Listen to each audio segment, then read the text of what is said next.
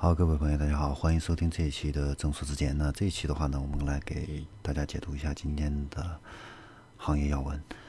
那今年第二个季度，现代汽车呢，在全球范围内呢，总共是交付了。一百零三万辆汽车啊，相比去年的话呢，是同比增长了百分之四十六啊。净利润的话呢，也是同比增长了百分之四百多啊，创了六年以来的一个新高啊。最重要的就是 SUV 车型，还有它的一个豪华品牌啊，吉尼赛斯的话呢，这个销量大幅度增长，推动了整个现代汽车的一个增长啊。那第二个新闻的话呢，就是小鹏。啊，小鹏呢，它旗下的第四款车型啊，日前呢也是曝光了这样的一个谍照啊。那从这个谍照里边可以看得出来，它是一款中大型的一个 SUV。那这款车的话呢，它的平台和 P7 是一样的，轴距的话呢是属于两米八到三米一之间的这样的一个平台啊。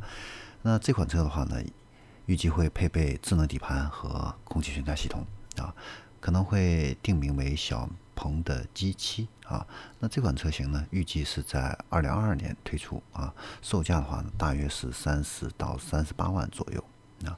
然后是威马啊，推出了 W 六啊，那这款车型的话呢，定价区间的话呢是十六万九千八到二十五万九千八，是一款中型的 SUV，它是国内首台啊支持自主的无人自动泊车的一个车型。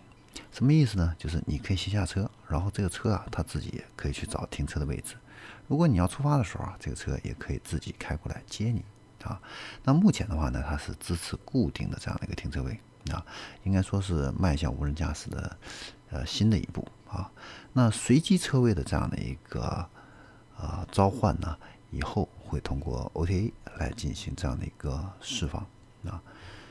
此外的话呢，还有一个重要新闻的话呢，就是坦克三百因为零部件供应商的断货啊，主要是因为海外的疫情的原因啊啊，所以导致呢七月下旬相应的一个部件啊供应会中断。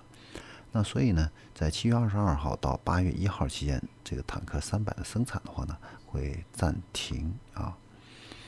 那近日的话呢，华为的话呢又申请了自动驾驶这样的一个商标 Autovia。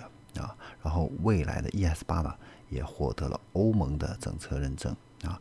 预计的话呢，它九月份哈，这个 ES 八会在挪威开放预定和交付啊。日前的话呢，这个车辆已经从上海啊开始运往挪威啊。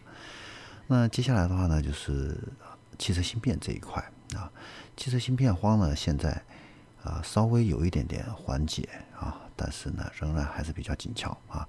那台积电的话呢，给出了这样的一个预测啊，就是车企的这个芯片的话呢，可能会在第三个季度得到这样的一个缓解啊。